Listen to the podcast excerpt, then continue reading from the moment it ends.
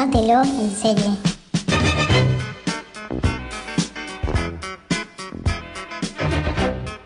Bienvenidos a este nuevo capítulo de Tomátelo en serie. Eh, ¿Cómo andas, Lila?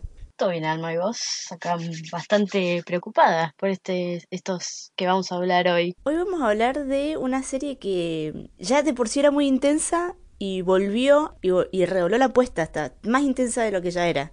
Sí, encima eh, nos esperó con un capítulo doble y era como, uy, basta. Y yo encima lo vi a la noche y fue como demasiado. Supongo que ya sabrán por lo que dijimos que es eh, The Handmaid's Tale, eh, que el año pasado se ganó todos los premios sabidos y por haber, incluida mejor serie, mejor actriz, mejor todo. Y bueno, bien, bien recibidos los tiene, aunque no estaba Game of Thrones, pero igualmente le hubiera ganado. Bueno, esta serie que está protagonizada por Elizabeth Moss, que mm, para quienes por ahí no están muy familiarizados con su nombre, es Peggy de Mad Men, y que está basada en un libro de una escritora canadiense que se llama Margaret Atwood, y que relata, digamos, la traducción de The Handmaid's Tale sería el cuento de la criada. La historia principal está atravesada por June, que es el personaje que hace Elizabeth Moss justamente, que es una mujer que labura en una editorial, ¿era, no? Sí, era, sí, sí, por lo que nos eh, mostraron, porque la serie aparte de todo te va mostrando en flashback más o menos a qué se dedicaban cada uno, cómo fue, digamos, el principio de todo esto que se armó. Parece que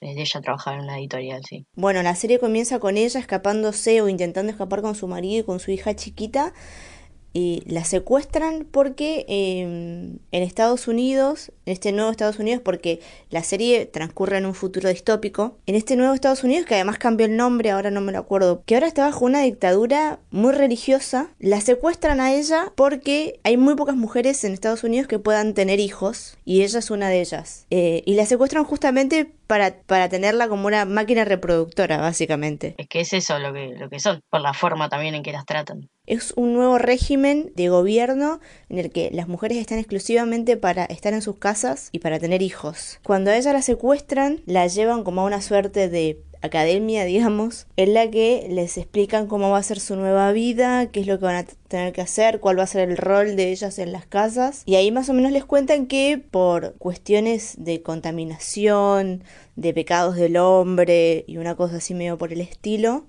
es que hay muy pocas mujeres y muy pocos hombres que puedan tener hijos, entonces la tasa de natalidad había bajado enormemente en los últimos años y en ese contexto es que la secuestran a ella, secuestran a un montón de otras mujeres y les empiezan a mandar a casas de hombres importantes, que son hombres del gobierno, que los hacen llamar los comandantes, que son personas que además sus esposas son cómplices de todo ese régimen, ¿no? Y bueno, y a ella la mandan a la casa de una pareja que son los Waterford. A ella le cambian el nombre también, bueno, a todas las, las criadas, las, cuando los mandan a casa les, las cambian de nombre y les agregan la preposición de y el nombre del comandante. Ella, por, por ejemplo, se llama de Fred, que en inglés sería of Fred. Y cuando llega a la casa se da cuenta de que, más allá de que tiene que hacer algunas eh, tareas domésticas, ahí es cuando ella recién creo que se da cuenta de que va a tener que tener un hijo del comandante y la inician en un ritual en el que participan otros empleados de la casa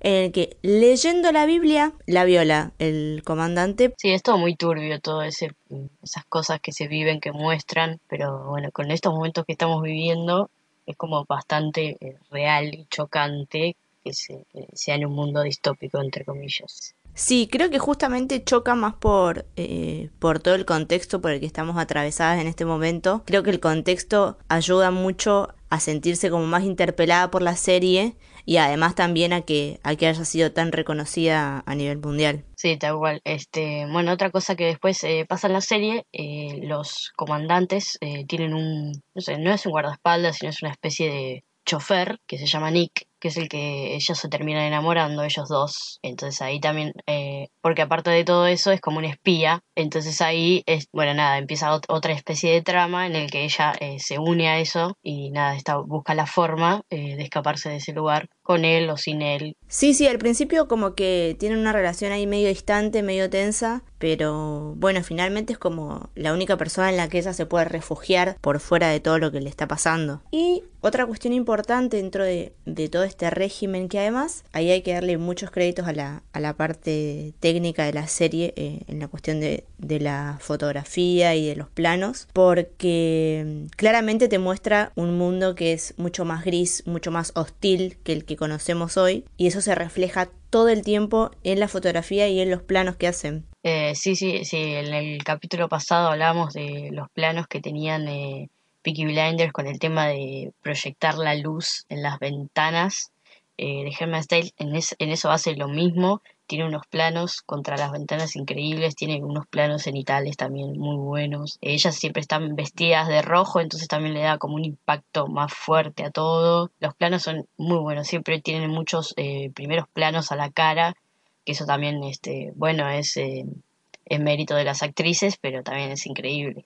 Sí, sí, y aparte eh, hay una gran paleta de colores, todos oscuros, que se notan, se notan mucho y creo que le dan como más fuerza al, al, mensaje de la serie. Justamente esto que vos decías, por ejemplo, las criadas se visten todas igual, las que son esposas de comandantes se visten todas igual, y los comandantes también se visten todos iguales, los ojos se visten todos iguales, las cocineras se visten todas iguales, o sea, está como muy marcada a partir de la vestimenta la cuestión de eh, la jerarquía social, digamos. Sí, sí, tal cual. Este, bueno, después también está aún Lidia, que vendría a ser la, la jefa o la que controla a todas las criadas, que es una hija de puta. Que a veces parece que va a mostrar un poco de cariño y no, no sucede. No, está re, está re chapa la mina, re loca y es muy mala. Es muy loco también cómo está esta cuestión de justificar todo lo que hacen en nombre de Dios, que también es algo que, que sucede mucho en nuestros días. Sí, tal cual. Bueno, pero nada, finalizando después la primera temporada, eh, bueno, nada, pasan cosas, este, ella logra salir con el comandante a una especie de bar medio ilegal y se encuentra con, con una amiga que había logrado escapar y que después también se entera que su marido estaba vivo, que ella pensaba que estaba muerto. Y se entera que su hija también está viva de una manera totalmente cruel.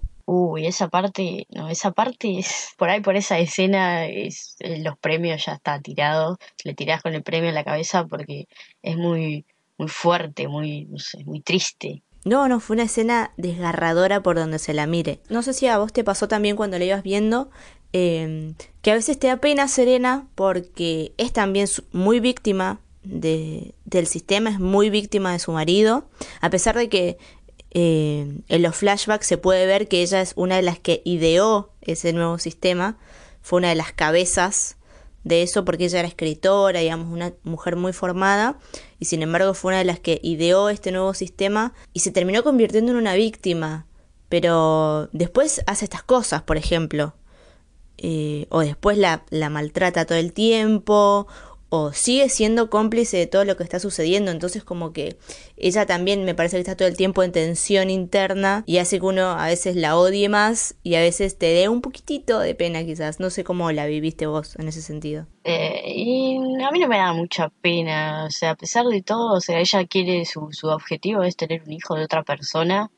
Está bien que ella también, eh, en las escenas en las que el comandante, digamos, viola a la criada, ella es la que la sostiene y por ahí en esas partes decís, uy, pobre, pero ella está a favor de eso también, entonces es como, no sé. Por eso te digo que a veces como que me genera algunas contradicciones porque entiendo que es víctima y a la vez es victimaria todo el tiempo. Me parece que justamente el personaje de ella es el que está ahí más en el, en el medio porque Jun claramente es víctima, todos los comandantes son claramente victimarios y ella, que es de las esposas la que más aparece, es, es como la que está como más ahí todo el tiempo en tensión, digamos. Otra cosa importante de la serie es que, bueno, las criadas a la vez salen a hacer las compras para la familia y demás y van siempre de a dos. La calle está llena de hombres armados, entonces ellas no se pueden detener mucho tiempo a hablar eh, ni nada por el estilo. Y ella apenas llega a la casa conoce a una criada que de a poco se van contando cosas de ellas de su pasado. Ellas como pierden su nombre en este nuevo en este nuevo sistema, también pierden su identidad, no pueden hablar de nada de lo que fueron antes. Y sin embargo, entre esas empiezan como a contarse pequeñas cosas, a qué se dedicaban, si tenían hijos, quiénes eran sus parejas. Y en esto, este personaje que se llama Emily, si mal no recuerdo, le comenta que se están como organizando, se empiezan a organizar las mujeres para poder romper con todo esto que está sucediendo y a ella se la llevan. O sea, a Emily la terminan secuestrando por mm, subversiva, digamos, por justamente por ir contra todo lo que estaba sucediendo. Y ahí me parece que empiezan a aparecer como las, digo, más allá de que la serie ya de por sí era cruel, empieza a ponerse más cruda, porque a ella la torturan, la mandan a las minas, que son lugares donde laburan con desechos radioactivos, parece, o algo por el estilo, ¿no? Sí, sí, em, ella les dice a las personas ahí que ya el agua está contaminada, que y te das cuenta por las, la piel de las mujeres que también hay algo contaminante en la tierra y bueno, en esto que se la llevan a Emily, ella intenta buscar esto, contactar con otras amigas, otras compañeras, otras conocidas que estén en la misma situación que ella y que se estén organizando porque quiere ayudar, porque quiere justamente romper con todo esto y al final de la primera temporada le llegan unas cartas, un sobre en el que había un montón de cartas y ella decide abrirlo y ahí se da cuenta de que son miles y miles de mujeres las que están en la misma situación, todas contando en pequeños papelitos su historia, quiénes son, que no quieren que las olviden, que están en esta situación y demás. Y después de eso, a Jun se la llevan también y no sabemos qué va a pasar con esa organización de las mujeres, porque eso quedó ahí en el final de la primera temporada, eh, que nos enteramos también que la cocinera de la casa formaba parte de, esta organización de mujeres. Sin embargo, no sabemos qué está sucediendo en esa casa, no sabemos qué está sucediendo con las mujeres, porque ahora ya nos metemos de lleno en el regreso de con la segunda temporada. Y la segunda temporada arranca fatal.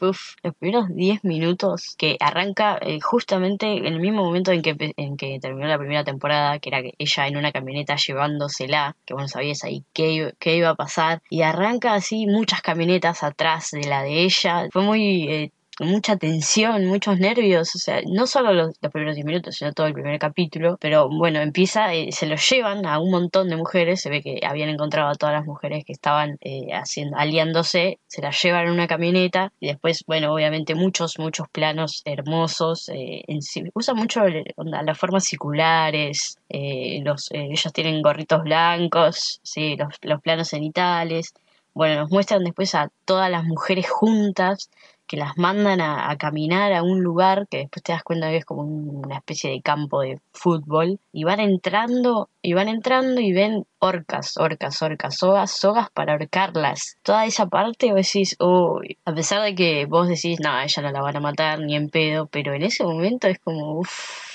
Resulta que toda esa eh, parafernalia era una simple, nada, era para asustarlas nada más. O sea, casi las ahorcan, básicamente las matan para asustarlas por lo que habían hecho. Al final de la primera temporada, la tía Lidia, que, es esta líder que vos eh, mencionabas, que es la que maneja a las criadas, las había llamado a todas para que mataran a piedrazos a otra de las criadas que había enloquecido, básicamente, que Janine, a la que la situación la superó ampliamente. Ella había tenido una hija con, con, un comandante y cuando la tuvo la mandaron a otra casa que tuviera otra hija con otra persona. La despegaron totalmente de su bebé. Entonces, como ya era un peligro para para este gobierno, mandaron a las criadas, o sea, a sus propias compañeras, a que la mataran a piedrazos. Y ahí todas se rebelan, empezando por Jun, que tira la piedra y dice que ella no la va a matar, entonces todas se rebelaron. Es por eso que la, después se la llevan a Jun y es por eso que las quieren asustar, digamos. Este, bueno, después de, todo esto sigue, porque la siguen eh, torturando eh, abajo de la lluvia, sosteniendo una piedra con un brazo pero bueno, toda, toda esa parte termina en que eh, June está embarazada. Claro, ahí se enteran que June está embarazada, entonces la llevan, eh, la sacan de la lluvia, le cambian la ropa, le dan de comer, ella no quiere comer, y le dice, bueno, le dice la tía Lidia, vení, vamos a dar una vuelta. Y le muestra otra parte de lo que está sucediendo y es que tienen a una embarazada encerrada en una habitación atada con una cadena porque eh, les estaba trayendo problemas, pero como estaba embarazada no la podían castigar, digamos, entonces la tenían simplemente ahí. y después de eso viene como la nueva parte de esta serie, que es que, bueno, Jun va al ginecólogo y gracias a Nick se puede escapar. O sea, tenemos a una Jun que por el momento se está quedando, o sea, está por fuera de todo lo que está sucediendo. Logra escaparse y termina encerrada en lo que era la redacción de un diario hasta que Nick la pueda la pueda sacar de la ciudad. Aparte de, esta Jun que está encerrada en un diario en el que ocurrió una masacre, porque ella después se encuentra con un paredón lleno de sangre y de orificios de balas y con orcas. También se centra esta, este segundo, esta segunda temporada en otra vez Emily, que nos la muestran ya directamente en las minas y por primera vez empezamos a conocer algo de su historia personal además. Sí, eso estuvo muy bueno, los, los flashbacks de esa, que también te enterás que, que tenía, tenía un hijo, que estaba casada, que también se intentaron ir y no la dejaron a ella. También te muestran que, que ella es profesora de biología, que tenía también un compañero gay que se, se termina suicidando, entre comillas. Todas esas cosas que es, digamos, el inicio de todo esto en los que están viviendo ahora. Claro, claro, va, va, como tirando pistas de cómo se fueron dando las cosas, que hasta ahora lo habíamos visto particularmente en el personaje de June y en su amiga eh, Moira, que es la que se había podido escapar a Canadá, y ahora lo estamos viendo desde otro personaje que por lo que aparenta en esta segunda temporada va a ser muy importante. Sí, está bueno porque nos dan este otra visión de, de otro lado que serían la, eh, las minas en las que ellas están. Se ve que ahí van todas las eh, desechadas, por decirlo de alguna manera. Claro, ahí van las que no pueden tener hijos y las rebeldes, digamos. Las mandan ahí a trabajar, tienen que llenar bolsas de tierra, no sabemos bien qué tiene la tierra porque está de un color medio extraño. Las tienen viviendo a un montón en un cuartucho inhumano realmente como, como viven ahí. Y en eso llega una que había sido esposa de un comandante que llega por infiel.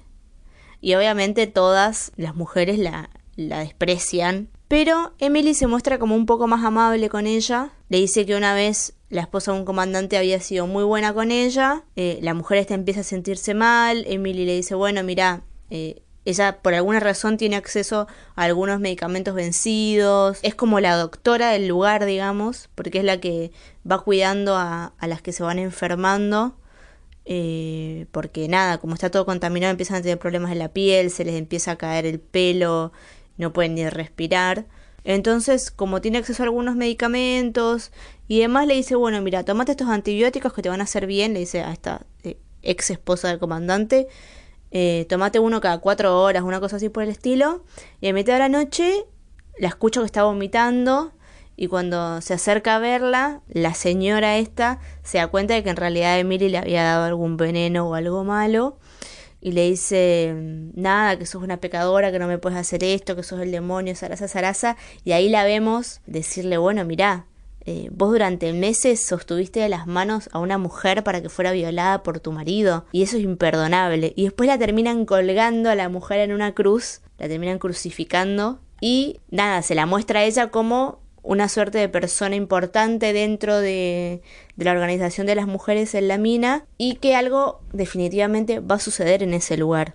Porque si no creo que no nos lo hubieran mostrado por un lado, ni hubieran mostrado este costado de ella que a pesar de todo lo que le están haciendo, todo lo que le hicieron para calmarla, sigue pensando en clave de esto no puede estar sucediendo. Así que ahora nos quedan como un montón de interrogantes abiertos. No sabemos qué está sucediendo en la ciudad en la que transcurre toda la primera temporada, porque apenas podemos ver a, Serena y a Fred preocupados porque June está desaparecida. Sí, eso, la, eh, June todavía no se puede escapar porque la están buscando por todos lados y Nick, Nick le dijo unas semanas así que no, no, creo que aguante unas semanas, me parece. No, no, no, no va a aguantar muchos días más ahí, pero bueno, en esa ciudad algo debe estar sucediendo porque tenemos a todas las criadas eh, castigadas y tenemos esta organización de las mujeres, como decíamos antes, la tenemos a June encerrada en un diario, la tenemos a Emily revolucionando las cosas en la mina, con Janine, que no sabíamos si la habían matado o no, termina yendo a las minas. ¿Qué va a suceder? O sea, realmente tenemos como un montón de aristas.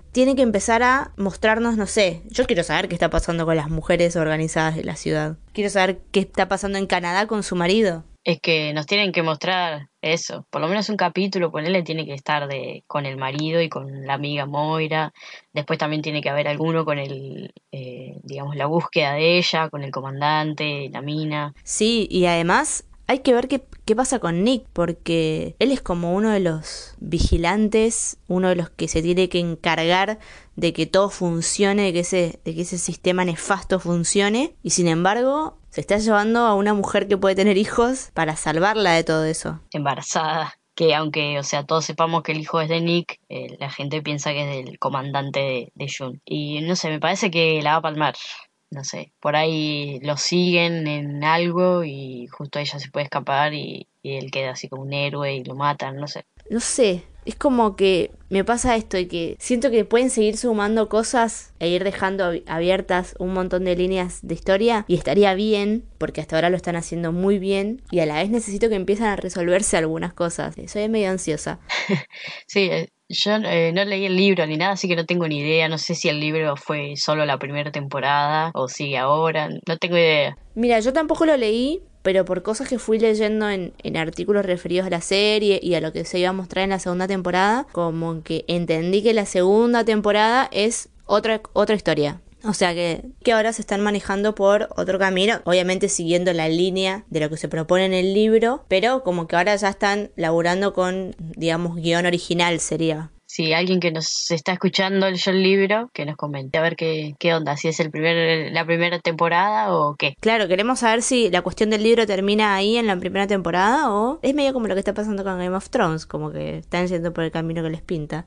sí, no me hables de eso. Así que bueno, tenemos esto, una serie muy cruda, una serie muy oscura, como pocas en esta televisión actual, que se ganó todos los premios y que ahora arrancó con todo. O sea, hay que decir que sigue con la vara muy alta esta segunda temporada, al menos estos dos primeros capítulos. Así que creo que todos estamos esperando que sea otra vez una gigante temporada. Sí, y que se gane todos los premios de vuelta. Aunque eh, este año tendría que ganarse los de Americans igual, pero no, no va a pasar. Oh, pero es que Americans es muy buena. Y esta temporada está increíble. Pero bueno, ya dentro de unas poquitas semanas vamos a poder hablar de, de The Americans cuando se cierren todas las heridas. Por ahora estaríamos con esto de The Handmaid's Tale. Una historia que aparenta ponerse mucho más jede de, de lo que ya venía. Y con una Jun que por suerte en este momento está por fuera del sistema y hay que ver qué puede hacer al respecto. Eh, yo igual tampoco quiero pensar mucho en lo que va a pasar, así me, me sorprendo. Yo no lo puedo evitar, ya quiero ir sabiendo algunas cosas no sé, quiero saber qué carajo va a ser ella sola ahí, ¿entendés? Porque si bien ahora está por fuera, está sola, ¿entendés? La pueden agarrar en cualquier momento. Está sola y con un y embarazada. Y la están buscando por todos lados. Eso es lo peor, ¿entendés? Como que esa panza va a empezar a crecer en algún momento. Y no sé, que, me gustaría que nos muestren qué sentimientos tiene ella con ese embarazo. Porque hasta ahora no la vimos ni, o sea, ni feliz, por supuesto que no lo iba a estar, ni sumamente eh, asqueada, no sé, como que todavía no nos muestran, pareciera como que no estuviera embarazada. Me parece que esa sería como una buena cosa a, explorar, porque digo, es inevitable que ahora porque no se le nota,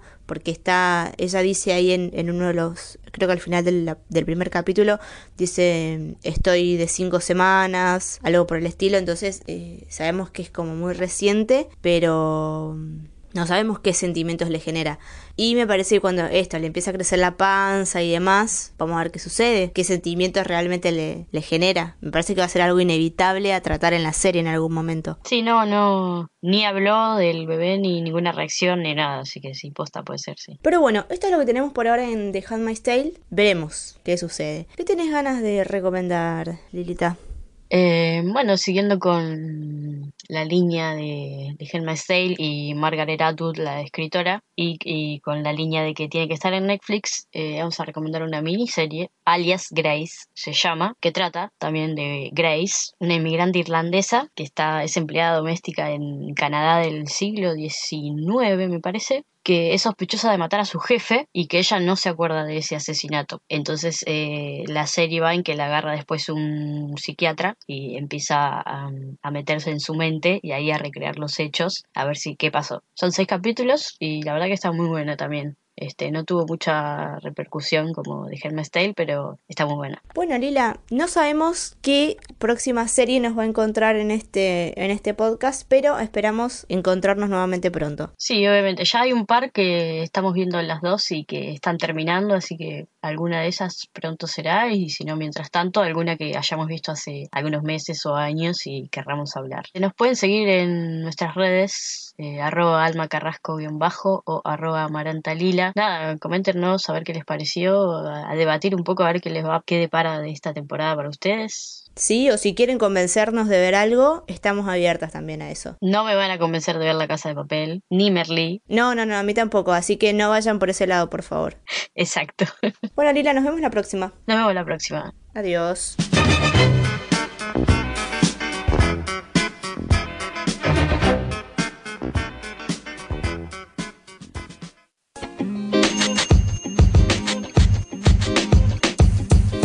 Podcast you just heard was recorded with Anchor. If you want to make your own, download the Android or iOS app completely free from anchor.fm slash podcast. That's anchor.fm slash podcast.